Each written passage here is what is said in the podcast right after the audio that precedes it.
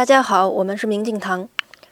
世界上最遥远的距离，不是生与死，而是我就站在你的面前，你却不知道我爱你。我想大家都听过这首诗，而我觉得世界上最遥远的距离，不是我就站在你的面前，你却不知道我爱你，而是我跟你表达我内心想法的时候，你却不知道我在说什么。当两个人吵架的时候，尤其是这样。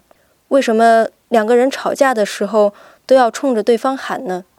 就是因为在这个时候，两个人都只顾着表达、发泄自己的想法和情绪了，根本听不到对方的声音。其实也不想去听到了。那个时候只想去争个对错输赢，争不过就大打出手，打完平静下来又非常的后悔。如果当初能够觉察一下就好了。那么在日常生活中，如何来应对这样的情况呢？今天您回复“距离”两个字，距离，给您看文章。